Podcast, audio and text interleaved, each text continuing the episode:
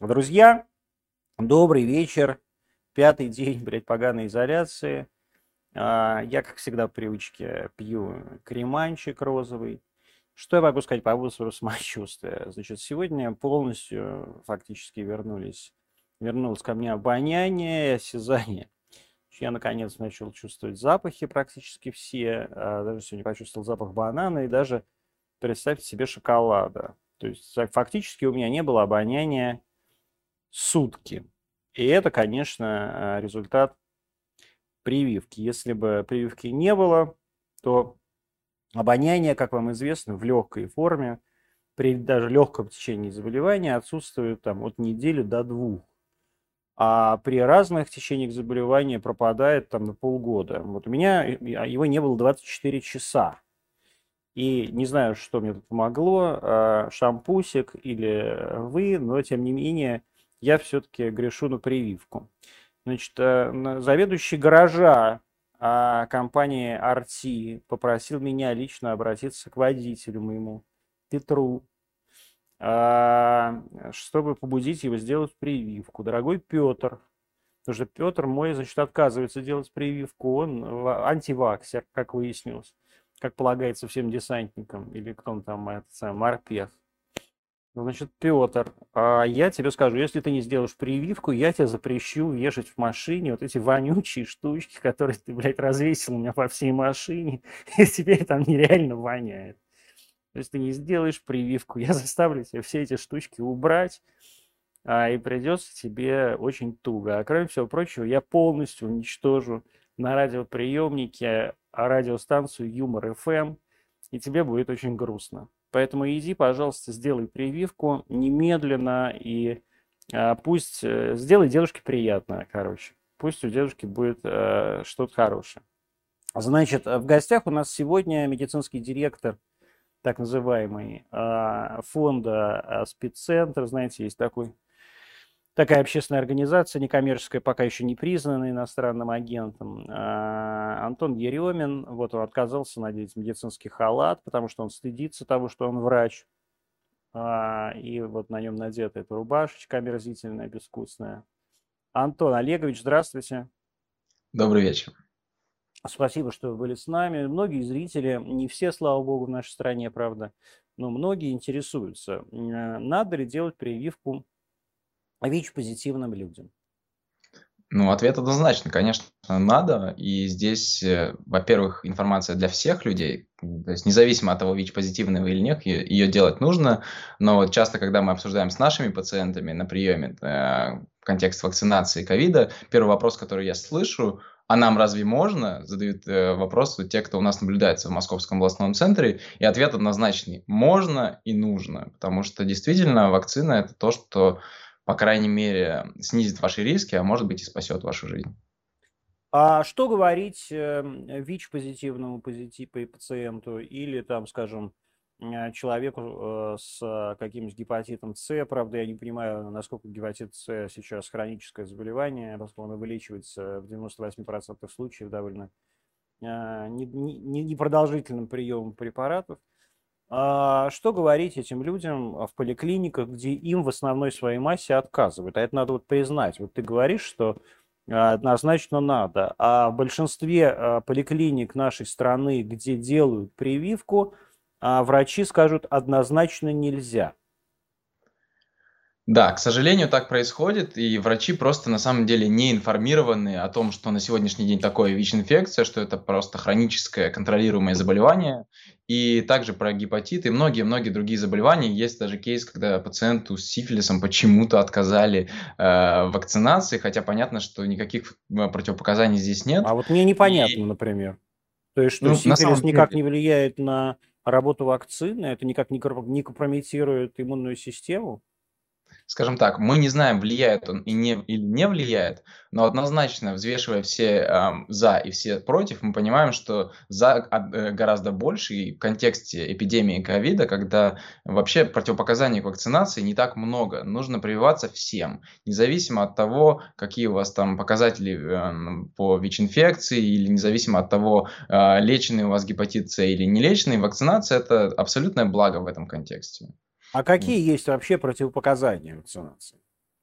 Самое простое– это острое течение, то есть острая респираторная вирусная инфекция, когда человек болеет, и мы до конца не знаем или знаем, что у него сейчас ковид. Очевидно, что если у вас сейчас ковид, то прививаться не нужно.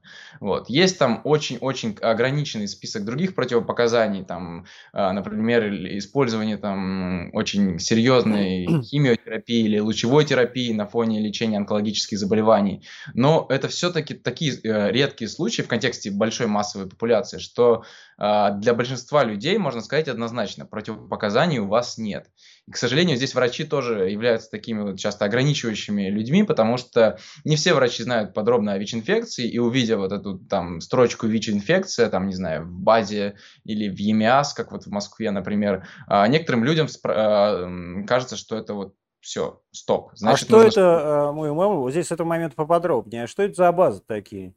То ну, есть это вот что это? Пациент, это э, пациент, извини, пожалуйста, это человек приходит в какую-нибудь поликлинику зубную или там, я не знаю, с поносом а, и диареей, а у него в какой-то базе а, высвечивается, что у него ВИЧ?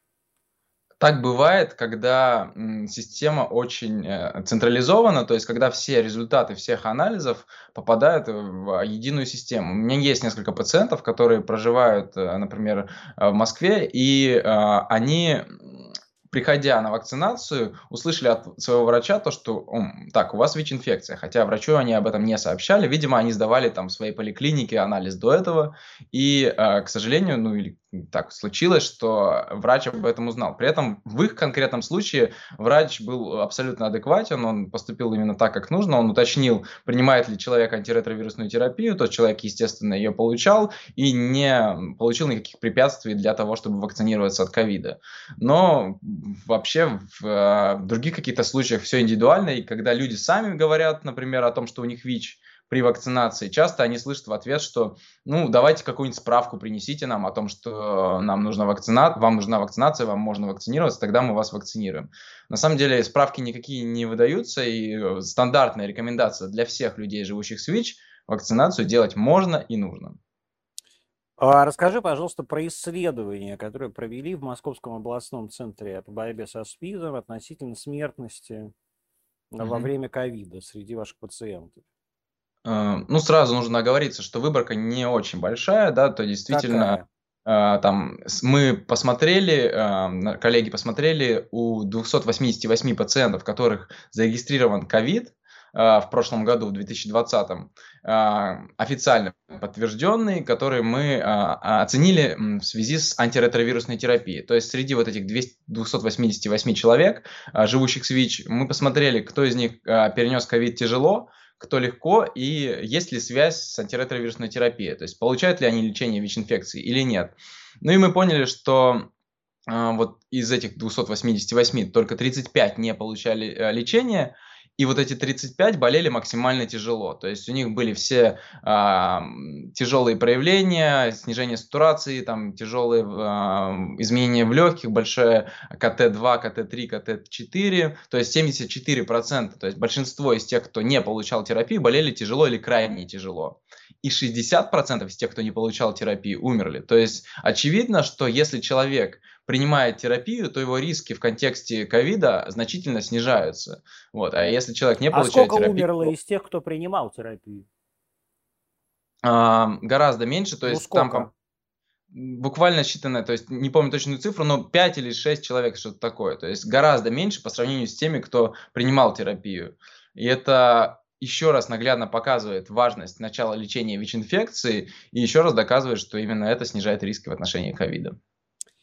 А если говорить вообще о ковид-диссидентстве и антипрививочном движении среди врачей и медицинских работников других, то как это можно, вот что по этому поводу можно сказать? Наверное, ковид-диссидентство не сильно распространено в медицинской среде, а, но вот э, антипрививочное такое вот скептическое или очень осторожное отношение к прививкам, оно довольно распространено. То есть даже люди не могут однозначно высказать свою позицию, то что да, вакцинация это абсолютное благо. И в историческом контексте все мы понимаем, что именно вакцины во многом спасли человечество. И сейчас, да, все находят какие-то аргументы, которые из разряда да, вакцинация это неплохо, но и начинается миллион причин, по которым врачи так осторожничают в контексте вакцинации.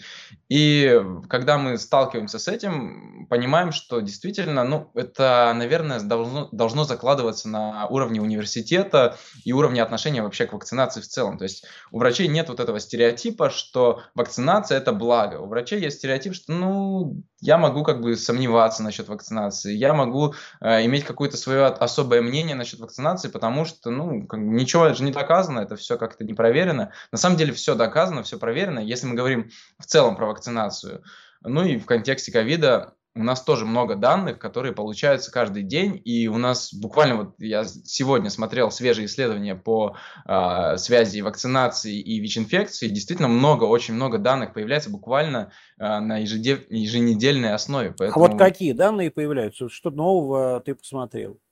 Ну, действительно, по вакцинации сначала была такая осторожная позиция, да, там, когда изначально проводились исследования по вакцинам, старались сильно людей с ВИЧ не включать, потому что это как бы особая категория, давайте мы сначала на... Ну, откровенно говоря, извини, что я тебя прерываю, и в исследованиях во всех, между прочих, фазах исследования спутника а тоже людей с ВИЧ-инфекцией не было, и я об этом говорил Александру Леонидовичу Гинзбургу, даже вот когда я прививался, да, в институте Гамалея, это вызвало вопросы.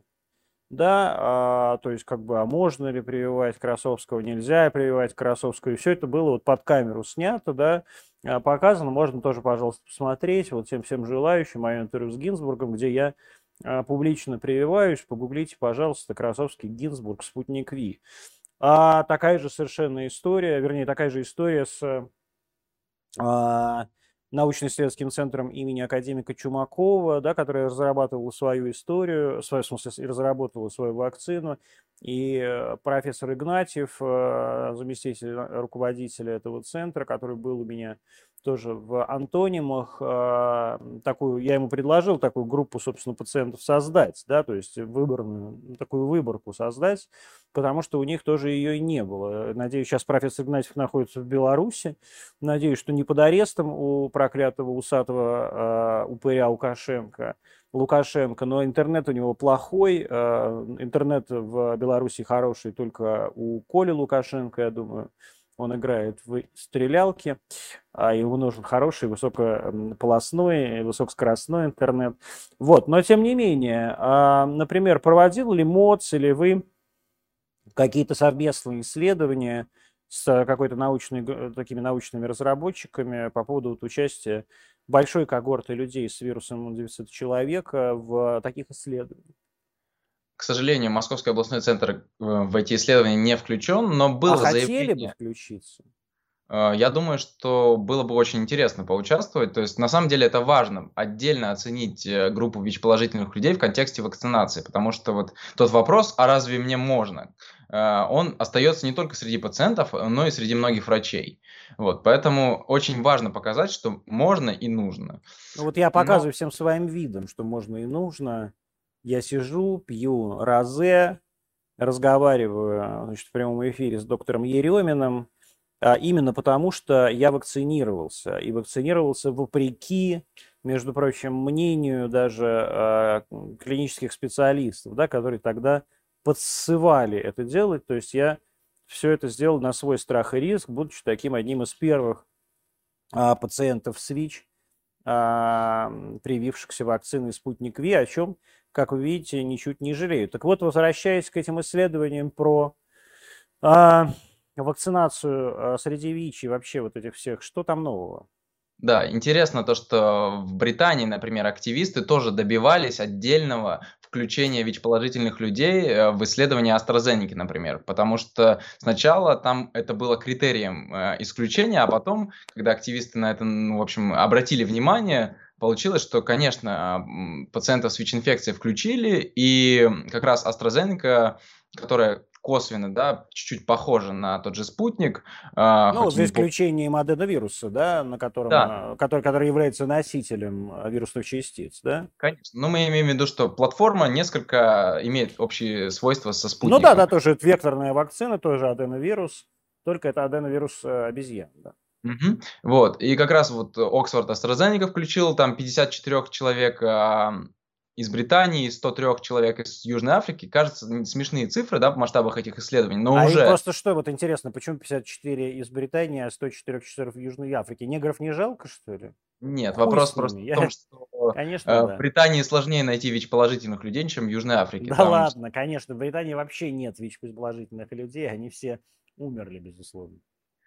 Вот. Но факт остается фактом, то, что они опубликовали это исследование, и э, там было показано, что люди, которые живут с ВИЧ-инфекцией, при этом принимают антиретровирусную терапию, имеют хороший иммунный статус, то есть иммунитет у них выше 500 э, клеток CD4, то у них э, иммунный ответ не отличается от людей без ВИЧ-инфекции. То есть это абсолютно идентичные показатели, и это уже такой первый шажочек в сторону того, что ну, неважно, есть у вас ВИЧ-инфекция или нет, если вы принимаете антиретровирусную лекарственную терапию, то э, вы как все, как все остальные люди.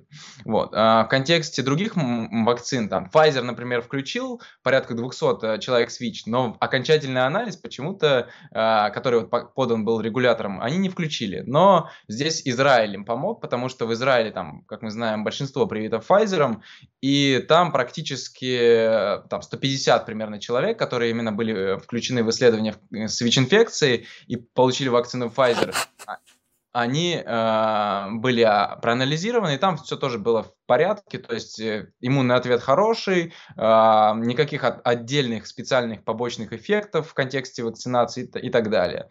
Ну, все-таки Pfizer несколько отличается от спутника, а вот есть еще такая вакцина Janssen, да, Johnson Johnson, да. которая по сути является э, первым шотом спутника. Спутник Light.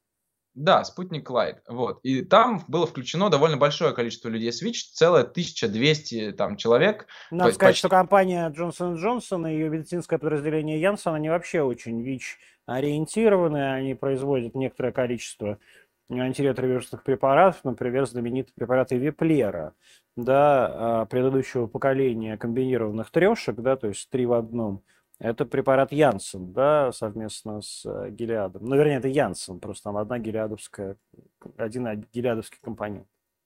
Вот. И у Янсена, конечно, там такие данные не очень конкретные. То есть, в целом вывод такой, что по ВИЧ-позитивным нет глобальных отличий от ВИЧ-негативных, э, но там несколько случаев зафиксировано и в той группе, где ВИЧ-позитивные прививались, и в той группе, где они не прививались. Поэтому как бы сложно анализировать, и четкой позиции по результатам этого исследования отдельно на ВИЧ-позитивных нет, но надо понимать, что в целом как бы статистически значимые отличия мы не нашли, то есть ученые не нашли, значит, что в целом мы можем понимать, что вакцина, во-первых, безопасна для людей с ВИЧ, потому что некоторые думают, ну вот, у него какой-то такой не такой иммунитет, давайте мы будем осторожны и не будем торопиться с этой вакциной, которая плохо изучена. Ну нет, конечно же нет, она безопасна, и это векторная вакцина, которая, напомню, да, на всякий случай, что она не содержит в себе там никакого живого вируса и никак не способствует тому, чтобы произошло само заболевание ковидом, поэтому как бы однозначно вакцина безопасна, вот. В отношении побочных эффектов мы не видим никакой разницы тоже, да, может быть, конечно, требуется дополнительные исследования. Единственный вопрос, который у нас еще остается, это в контексте необходимости дополнительных данных для людей с низким а, числом CD4 клеток, то есть э, иммунной супрессии, когда у людей ну, а уже... а вот какое количество, а, с твоей точки зрения, низкое? И вот там, условно говоря, а что надо делать человеку с этим низким количеством CD4? Низким считается ниже 200, не очень высоким считается ниже 350.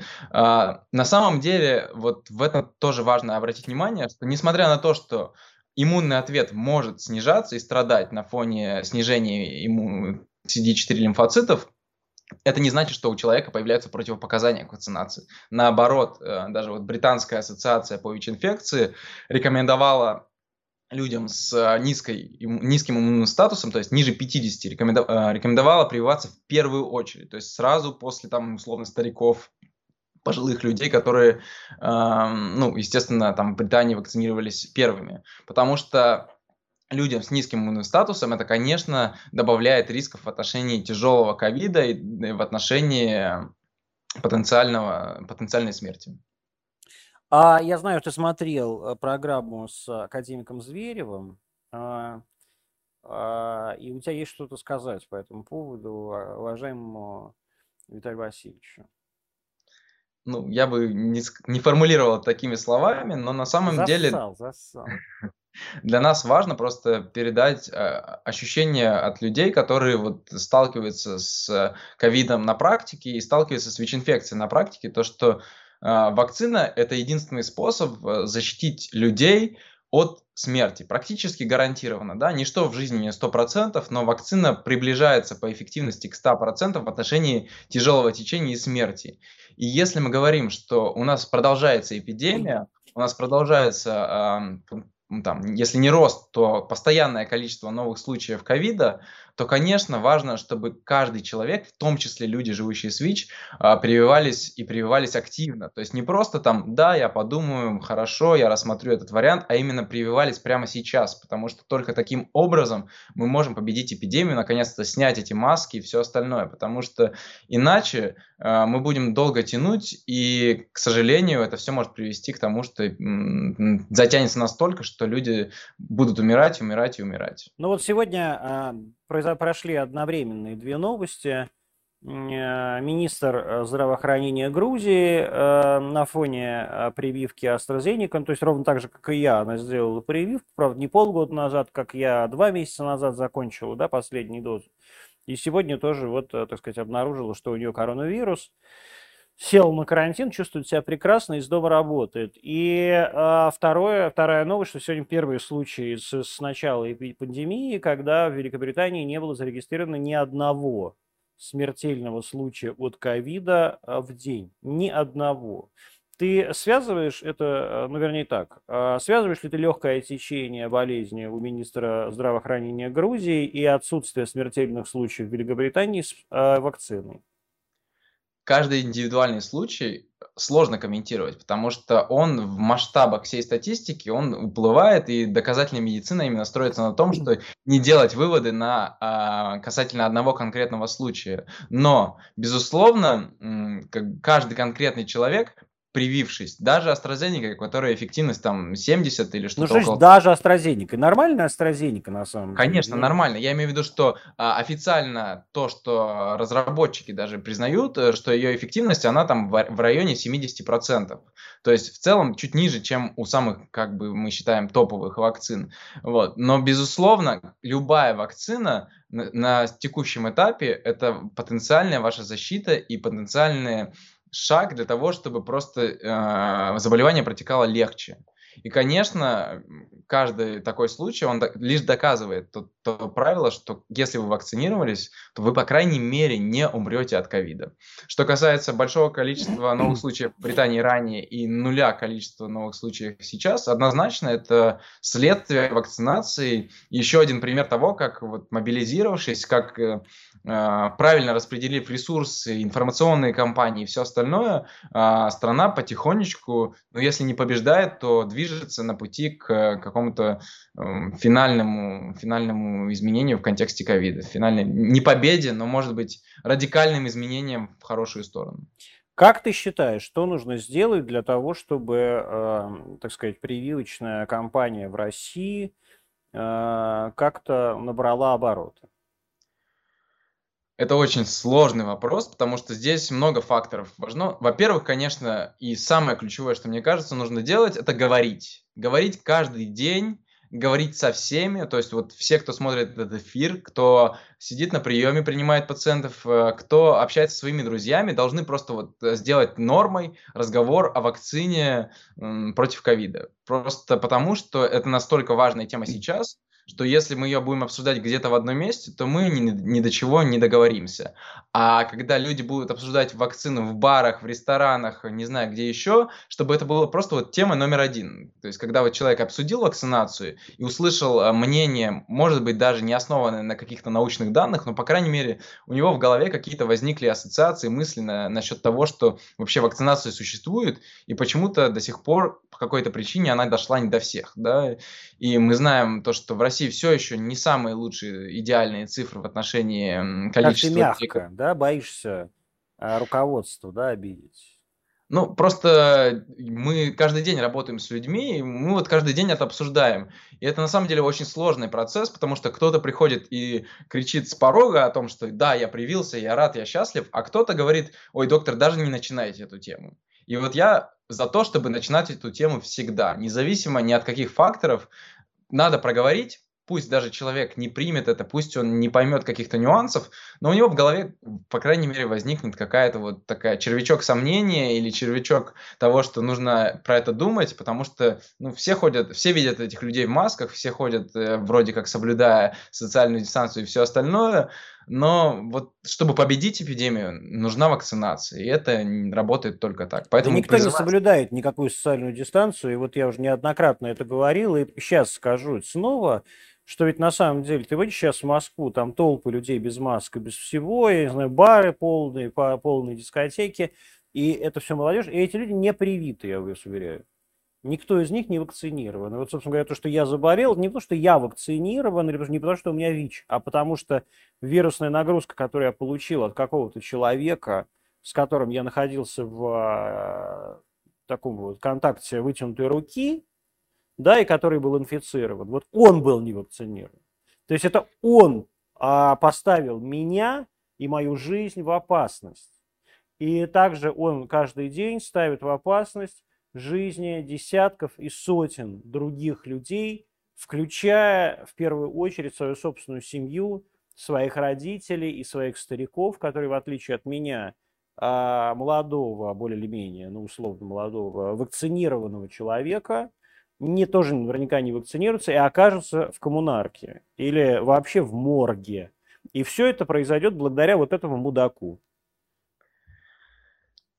Тут могу только добавить то, что на самом деле, вот когда мы с пациентами обсуждаем вопрос вакцинации, мы предлагаем всего два варианта. И вообще жизнь, не мы даже, а жизнь предлагает два варианта. Или переболеть, или вакцинироваться. В некоторых случаях они сочетаются, но это все-таки исключение из правил. То есть нужно понимать, что эпидемия не закончится, пока не пере... люди не переболеют и не А ты не считаешь, что сейчас это исключение из правил ввиду просто еще незначительной выборки? А вот просто мы видим каждый день, как... Ну вот даже я, э, как выяснилось сейчас, э, не единственный человек, ну то есть вместе со мной, одновременно положительный ПЦР нашли у другого моего коллеги на арте, он тоже был вакцинирован.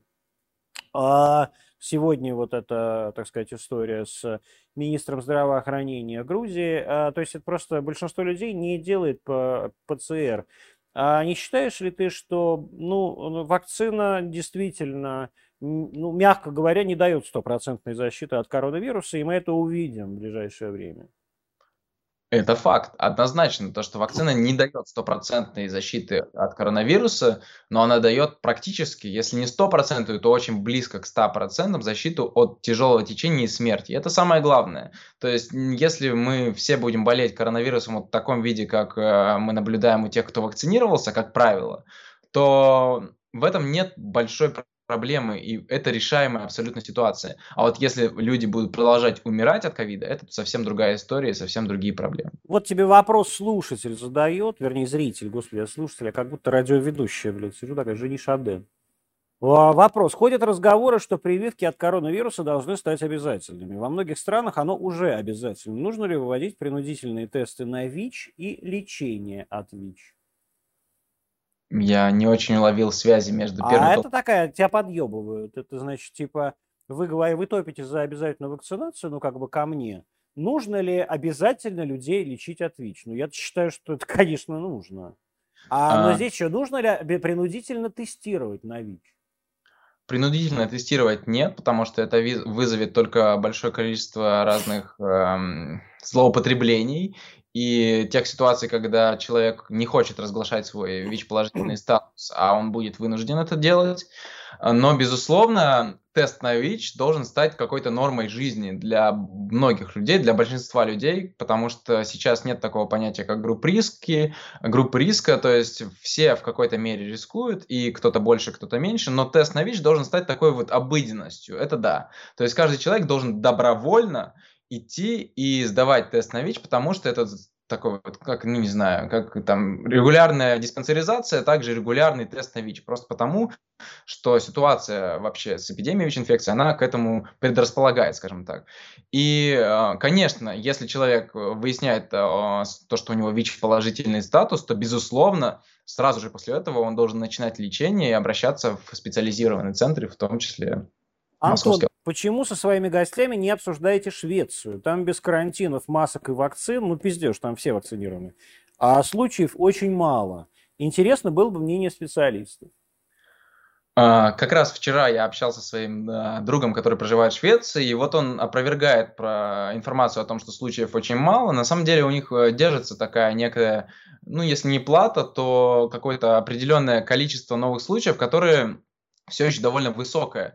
И, конечно, страна справляется в том плане, что у них есть достаточное количество ЭВЛ. Сейчас уже они э, перепрофилировали там нужные отделения и подготовились. Но нельзя сказать, что ситуация идеальная. Просто вот эта модель, которую они выбрали изначально, они уже от нее не отказываются судить о том, хорошая она или плохая эта модель, пока рано. То есть нам нужно на протяжении нескольких лет мониторить ситуацию, смотреть, что происходит, и только потом посчитать все очень качественно и сделать какие-то выводы. Сейчас очень сложно судить, а, правильно это делается или нет. По сути, сейчас в России, ну, если не шведская модель реализуется, да, то очень близкая к ней. Фактически шведская, абсолютно шведская. То есть, пожалуйста, ходи, делай, что хочешь, ходи куда хочешь никаких тебе карантинов, никаких тебе локдаунов, а никаких тебе штрафов за, нос, за, за ношение маску, ничего, никто ее не носит, все открыто, пожалуйста, делай, что хочешь. Да, ну единственное вот... Э, Только нас население не 10, не 10 миллионов э, в прекрасных, э, богатых условиях, а 150 миллионов, э, в общем, где, э, так сказать, есть очень трудные, небогатые, плохо медицински обеспеченные регионы.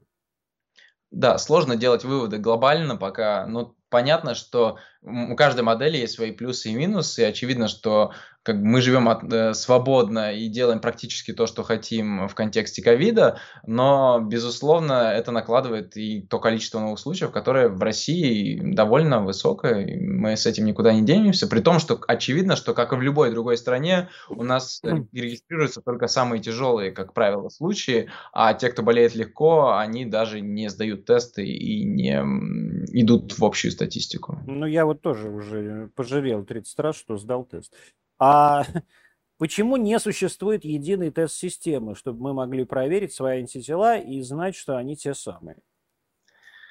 Это вопрос, э, конечно, не к врачу-инфекционисту, а скорее к вирусологам и лабораторным э, диагностам, но, безусловно, э, вот то, что я обсуждал с коллегами, это то, что ни одна тест-система до конца не доказала свою эффективность в отношении именно того, что это те антитела. И тут проблема в том, что нужно провести очень дорогие, э, серьезные исследования, чтобы показать, что это антитела, которые именно способствуют тому, чтобы у вас э, не возник, или если возник, то в легкой форме ковид. Конечно, пока на таких стадиях, когда это происходит. То есть нейтрализующие антитела. Да, нейтрализующие антитела, они пока не показывают того, что именно вот эти антитела точно нейтрализующие. Хотя есть тест-системы, которые как бы более-менее общепринято считаются такими. Вот такой вопрос тебе задает зритель. Э, изменяется ли иммунитет в связи с заболеванием герпесом? Вот Эпштейн-Бара, а, так сказать, меняет иммунитет? Ну, меняет иммунитет, не совсем понятно, что имеется в виду. Ну, то но есть падает CD4. Глобально э, это не снижает иммунитет настолько, чтобы прям глоб... ну, то есть серьезно. Какие-то изменения возможны, но вообще нужно понимать в контексте анализа CD4 лимфоцитов, что это довольно условный показатель. То есть, а, условно, там, неделя нездорового образа жизни, отсутствие сна, плохого питания, еще чего-нибудь уже может привести к снижению CD4. Поэтому сам факт того, что меняется иммунитет, как тут э, выражаются комментаторы, то это не совсем точное определение, потому что на самом деле все влияет на иммунитет. Любой фактор может косвенно сказаться. Но... И розовенькая тоже. В том числе. Но розовенькая да. только улучшает иммунитет, вы должны понять. Розовый а... креман только повысит вам иммунитет. Но на самом деле э, любой фактор сказывается, и герпес, конечно, безусловно, влияет на иммунитет, но сказать, что это фактор, который приводит к глубокой иммуносупрессии, конечно, нет. То есть радикального влияния не оказывает. Что делать, если по ОМС не делают вакцинацию среди ВИЧ и гепатита? Речь идет о вакцинации от ковид? Ну, или видимо. Так, ну, во-первых, э, я думаю, практически в любом крупном городе вы можете прийти просто в торговый центр или в любое крупное учреждение, где вам сделают вакцинацию, независимо от того, там, какие у вас То документы, есть но я просто думаю, по паспорту, даже без да, полиса. в большинстве случаев паспорта достаточно. Если какие-то есть сложности, то просто ну, рекомендую либо заручиться справкой от врача-инфекциониста или просто комментарием. Я даже знаю, что в некоторых центрах СПИД в России сейчас началась вак- программа вакцинации а, А в а, центре СПИДа Московской области нету ее? Нет, потому что Почему? у нас банально нет места, куда разместить людей э, для вакцинации, хотя, конечно, хотелось бы. И самое главное, вот как мне, как врачу, очень приятно слышать, когда мы обсуждаем с пациентом вопрос вакцинации, следующий вопрос, который пациент задает после объяснения важности вакцинации, а у вас здесь можно привиться? Ну и здесь мы отвечаем, что, к сожалению, нет, но в Москве и в Московской области огромное количество мест, где вы можете прийти без очереди, бесплатно и удобно получить эту самую Это у меня, кстати, сейчас вопрос такой к руководству здравоохранения Московской области.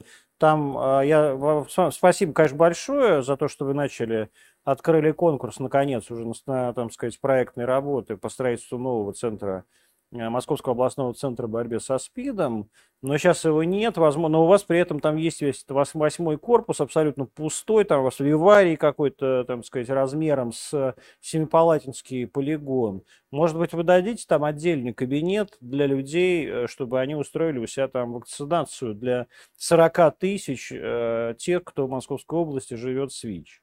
Мне кажется, это было бы полезно. А почему у нас нет стимулирующих фишек, как у американцев? Э, Ну, во-первых, э, насколько я слышал, они есть, и там? Аэрофлот запустил специальную программу для тех, кто вакцинируется. э, Кто То, что запустил? Аэрофлот, Аэрофлот, А, э, э, то, как? что если человек вакцинируется, то ему там начислят какое-то количество баллов на его программу Так, в бонус. Аэрофлот. Я вакцинирован. 232-8056. Номер моей карты. А, Кроме того, там в Москве отдельно есть какая-то программа. Но на самом деле э, сложно говорить. Я знаю то, что в США есть такие примеры, когда там действительно какие-то штаты вводят лотереи, еще какие-то истории. Ну, с одной стороны, хорошо, конечно, однозначно э, на пользу программе вакцинации, но, наверное, это не должно быть главным фактором, который мотивирует людей а, позаботиться о своем здоровье, потому что это в первую очередь защита для вас и для, а, для вашего здоровья. Можно ли мне вакцинироваться, если я с супругой планирую зачатие ребенка? Я не понимаю, что значит планирую, если честно. У вас Да. ЭКО, что ли? Или вот это тоже вопрос?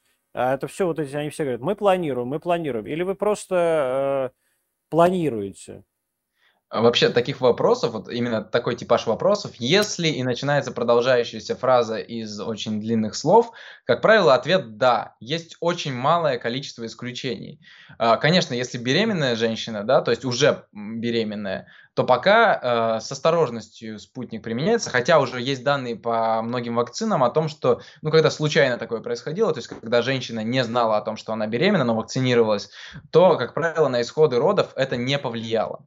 То есть нет никакой корреляции там с негативными исходами там с... Недавно а, прекрасная женщина, я не помню, как ее зовут, я э, присутствовал просто на каком-то совещании, э, как сейчас все принято в Зумовском, у Татьяны Алексеевны Голиковой, она тоже была, по демографии она была включена, э, в Минздраве занимается как раз акушерством гинекологии, такая какая-то женщина армянская, которая сказала, что что-то несколько тысяч э, рожениц, э, которым сделали прививку, не знали о том, что о своей беременности, и роды прошли нормально, и, так сказать, беременность прошла нормально, ни в одном случае не было осложнений. Это несколько тысяч, да, то есть это выборка, ну, довольно, довольно большая.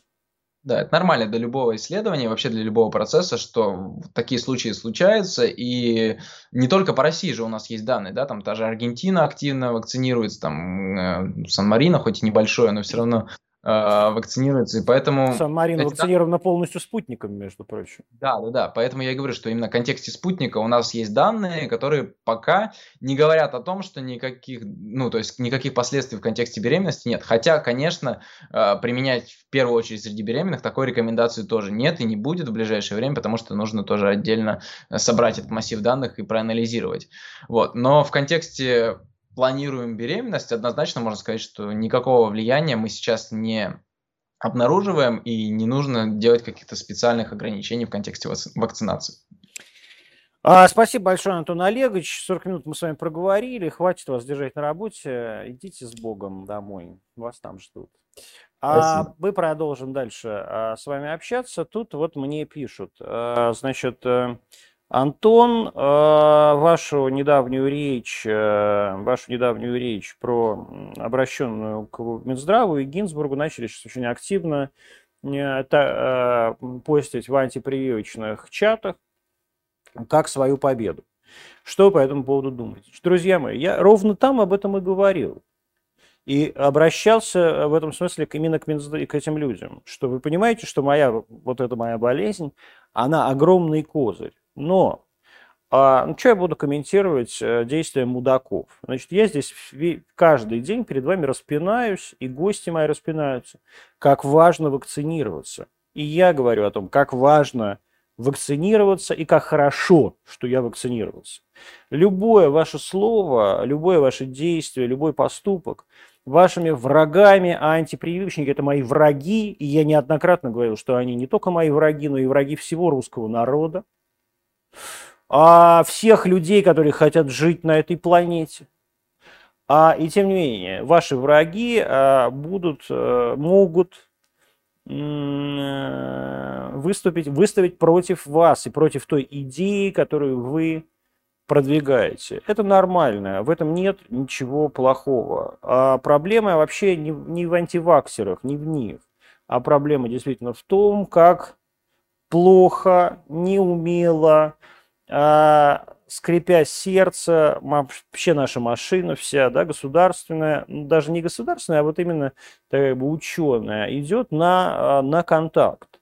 Как надменно она общается с людьми вроде меня, как они считают, что они герои, а мы их обслуга как а, на самом деле это мы им должны, вот как мне тут же начали писать, блядь, вы должны а, сказать спасибо Александру Леонидовичу Гинзбургу и так далее. Да я говорю спасибо, Э, так сказать, разработчикам, э, советским разработчикам э, принципа векторной вакцины аденовирусной, она еще в 70-е годы разработана.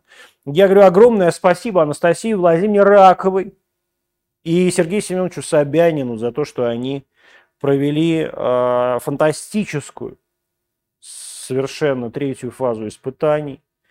И это сделал город Москва, и это были первый раз вообще в истории отечественных препаратов, когда была проведена такая третья фаза испытаний. Я говорю огромное спасибо Российскому фонду прямых инвестиций, который сделал все для того, чтобы а, эта вакцина появилась. А, говорю спасибо Владимиру Владимировичу Путину, который дал на это а, зеленый свет и бесконечное количество инвестиций. Вот говорю им спасибо. А людям, которые должны по своей а, специфике занятий а каждый день приходить и разговаривать и убеждать вас всех в том, что, и вы знаю, всех, включая моего водителя Петра, в том, как важно вакцинироваться, а они при этом вместо того, чтобы это делать, звонят начальству и жалуются на меня, а это говорит о том, что они, конечно, лицемерные мудаки. Я, э, так сказать, в этом смысле я не буду никогда их поддерживать, но и здесь я ничего не могу сказать. Но это никаким образом не отменяет ценность вакцины, и важность вакцинирования.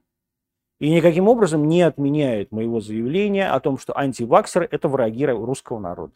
Я это говорил, говорю и буду говорить, и я считаю, что в конечном итоге и власть придет к этому пониманию, и э, лидеры движения антивакцинного в России будут осуждены за экстремизм. Я абсолютно в этом убежден, потому что мы видим сейчас темпы вакцинации в России. И я уверен, что компетентные органы придут, к вы, наконец, уже к выводу, кто в этом виноват. И в этом виноваты в том числе те люди, которые подстрекают миллионы людей для того, чтобы они вакцину не делали, придумывают максим какие-то лживые совершенно аргументы. Вот даже меня пытаются выступить в качестве антиваксера. Вы, вы показать в качестве антиваксера. Сосите хуй. Встретимся в суде. А, Антон, а температура у вас была? Есть? Нет, не было температуры. Была субфибрильная температура на протяжении 12 часов. 37,2, 37,4. Все. Больше у меня не было температуры в принципе. А, Антон, следующий, в следующей итерации власти Россия пойдет по демократическому пути или по авторитарному пути? А я не понимаю, что такое по демократическому пути. Вы имеете в виду, что будут какие-то э, свободные выборы? А свободные выборы это как? Вот свободные выборы это как во Франции. Это когда у тебя побеждает Марин, выходит во второй тур Марин Ле Пен, а и раз и запрещают в этот второй тур выходить. Вот это свободные выборы или не свободные выборы? А свободные выборы это когда побеждает Трамп реально в, на выборах, а, так сказать, 2020 года. А истеблишмент делает все, чтобы, а, и прям, ну, мы видели эти вбросы, так не, даже в Мариэл так не вбрасывали, понимаете, как вбрасывали в Южной Каролине. А, поэтому, а, так сказать, вот где свободные выборы? Что такое демократия? Что такое демократический путь? Я счит, хочу, да ничего не считаю, я хочу, чтобы Россия в следующей итерации пошла по пути а, мировой, мировой интеграции, а, пошла по пути мирового признания своего места в этом а, мировом сообществе, а, особого места, места сверхдержавы, которым Россия, безусловно, и является, и пошла по пути благоденствия российского народа. А будет для этого, так сказать, какие-то там э, демократические институты, с вашей точки зрения, ну, то есть вот эти свобод, условно свободные выборы, я совершенно по этому поводу не хочу. А кто на эти свободные выборы должен идти, и кто в этих свободных выборах должен участвовать, и самое главное, а кто на этих свободных выборах должен голосовать. Я абсолютно не убежден, что те люди, которые в нашей стране голосуют, они выберут то, чего я хочу. И поэтому я искренне, честно говоря, хотел бы, чтобы ситуация с выборами была бы заморожена. Причем раз и навсегда. И более того, я считаю, что вообще вся демократическая, все демократические, ценность демократических институтов, э, так сказать, так сильно э, продвигаемая нашими конкурентами, вроде телеканала «Дождь», э, она очень сильно преувеличена. То есть я не вижу никакой ценности демократических институтов. Но в этом смысле, к сожалению, наше э, руководство со мной не согласно. Они все демократы. Хотя вы со мной тоже не согласны в этом смысле. А вы не думаете, что в России нет миллионов доз, и кажется, что всех устраивает такое велотекущее вакцинирование? Нет, есть миллионы доз. И уже нет э, никакого, никакой радости. Действительно, был первый момент. Это прошло много, уже полгода назад почти когда запускалась промышленность. И когда не хватало этих доз, и когда действительно там по 10, по 10 тысяч э, ампул отправлялось в регион. Но я сам вот снимал а, в Твери, там я не помню, сколько это было, полгода, по-моему, назад, вот мы снимали моего товарища, там министра а, здравоохранения Тверской области, привет, профессор, кстати, а, и он говорит, вот у нас 19 тысяч доз пришло, а 6 тысяч человек вакцинируются.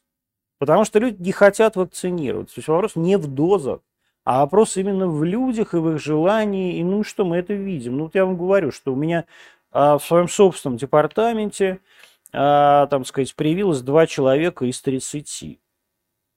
И сделать с этим ничего невозможно. Вот все вам открыто заявляют, каждому из вас заявляют, вы знаю, смотрите сейчас, что вот как только я выйду и, значит, с карантина, я хочу, чтобы каждый из вас при, принес мне справку о первой, о первой дозе вакцинации. Если вы не принесете справку о первой дозе вакцинации, а можете писать, э, так сказать, заявление о бессрочном отпуске.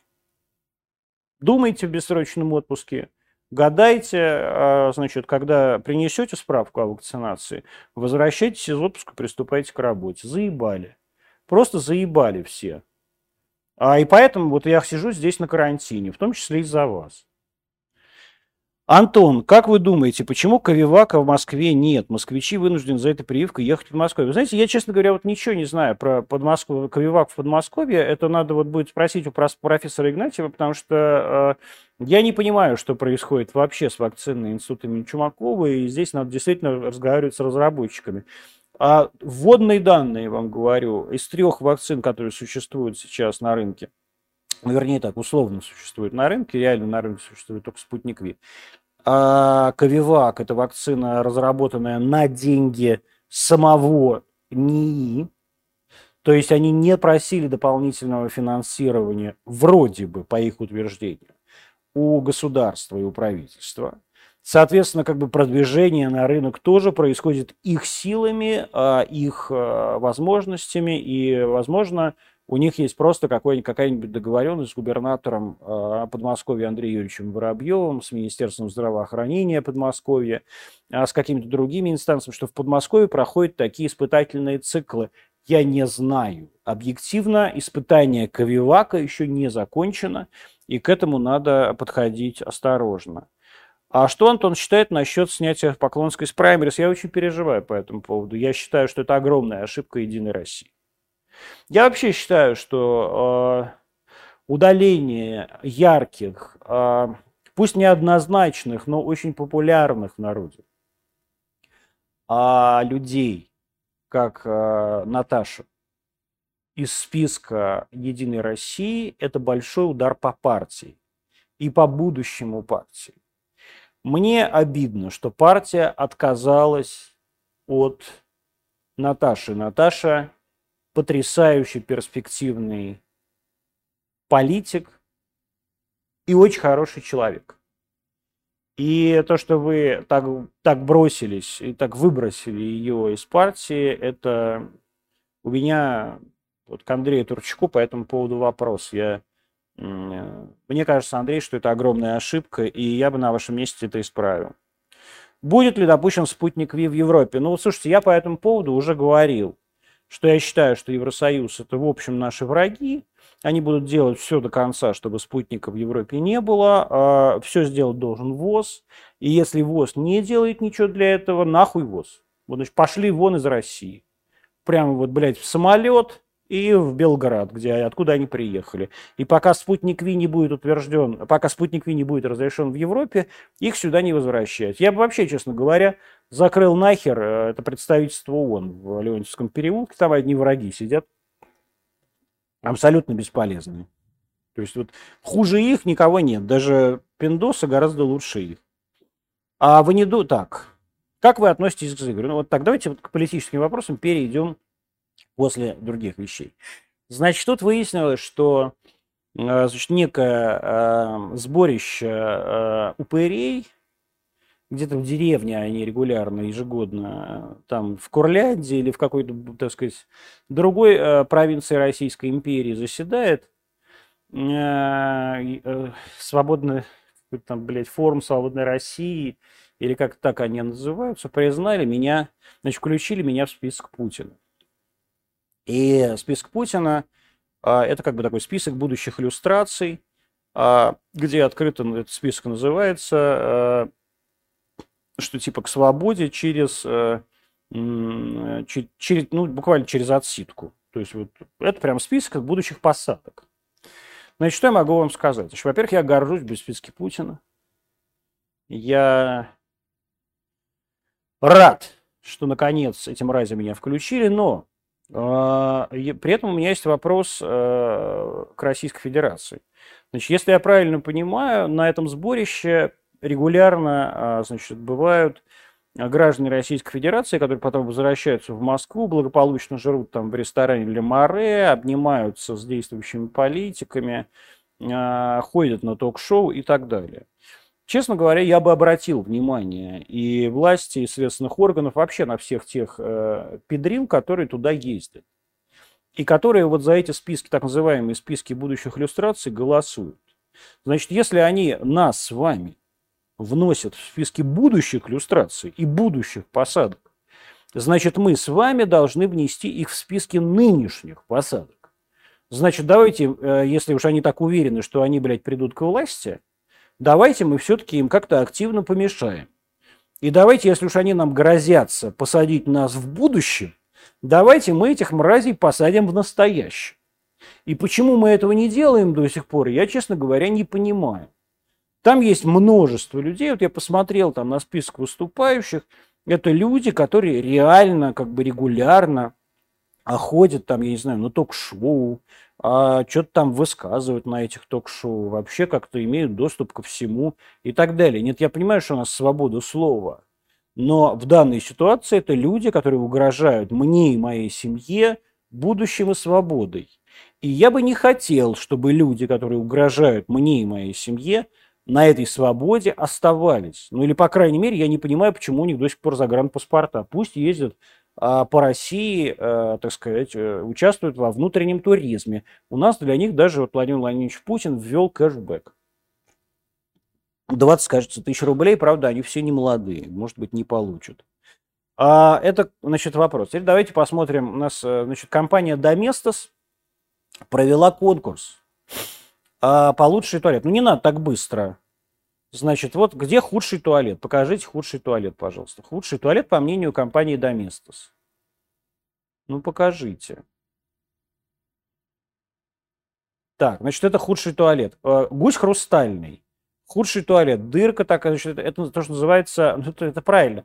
Гусь хрустальный, это надо сидеть в позе лебедя, это известно, это все понятно, это очень символично. Значит, короче, покажите уже слайд-шоу. А это вот худшие туалеты в школах в нашей стране, а, которые а, нашла компания Domestos.